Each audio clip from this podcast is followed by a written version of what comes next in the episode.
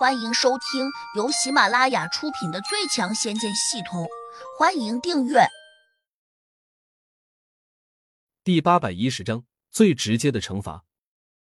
谁知牛排才送到桌前，那四个衣着考究的少年就伸出了手，一人一块，直接把牛排抓了过去，毫不迟疑的送进了嘴中。真有人吃一分熟的牛排？大堂经理有些发呆，服务生同样看得有些傻眼。旁边几桌客人最开始听到胡杨说要一分熟的牛排，都认为他要打包带回去另有用途。谁知现在他们竟然看见这四个少年居然吃了起来，这完全就跟吃生肉没什么区别。大家都看呆了。不过大千世界无奇不有，喜欢吃生食的人并不是没有，何况这还是透了下血水的一分牛排，并且这家高档餐厅制作的牛排。选料十分用心，单单这些肉质就与别的地方不同。这里的牛排最突出的一点，那就是美味。想到这里，大家都认为这几个少年是故意到这里来品尝味道的。谁知仅过了几秒钟，四个魔头便吃完了一块，跟着又抓了一块往嘴里送。众人这下可就看呆了，能够把生肉吃成这种模样的，平生恐怕也是头一回看到。很好吃吗？好吃，好吃。魔小猪舔了几下盘子，特意把上面的酱汁都舔了个干干净净，依旧意犹未尽，马上又拿起了另一盘牛排，再次狼吞虎咽的吃了起来。胡杨若有所思的点点头。他们之所以这么爱吃牛排，可能还是因为味道。在这之前，他们都喜欢生吃鲜活之物，未曾接触到这种经过烹饪过后的美食。加之他们修炼了修神功法后。体质已经大变。魔小红突然意识到旁边有人正盯着他看，且那人眼中好像还露出了一丝鄙视。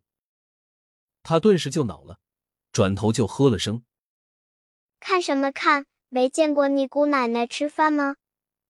那人是个青年，旁边还坐着一个年轻姑娘，两人均穿着光鲜考究的衣物，一看就是那种有钱人家出来的主。当然，能够在这种高档餐厅吃饭的人。都不是普通的穷人。那青年只因一个眼神，就被魔小红吆喝了一句，且还当着自己女友的面，这脸上哪里还挂得住？马上阴阳怪气的骂了回来：“哪家的小姑娘这么没有教养？”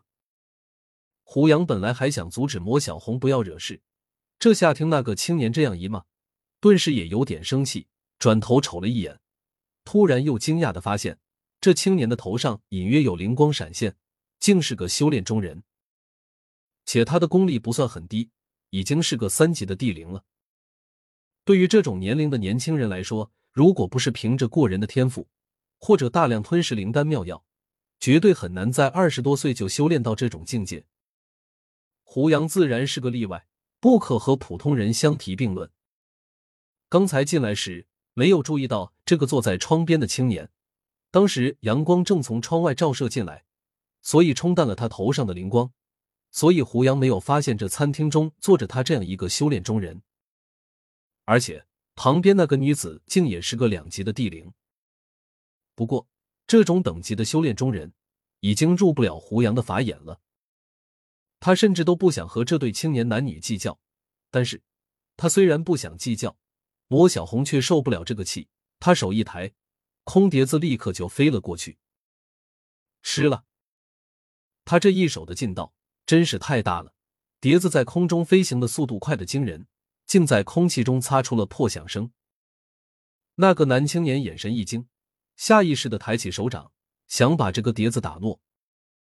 可惜他想的太简单了，可能也没有料到魔小红这样一个看起来年纪不大的小姑娘，会有那种可怕的功力。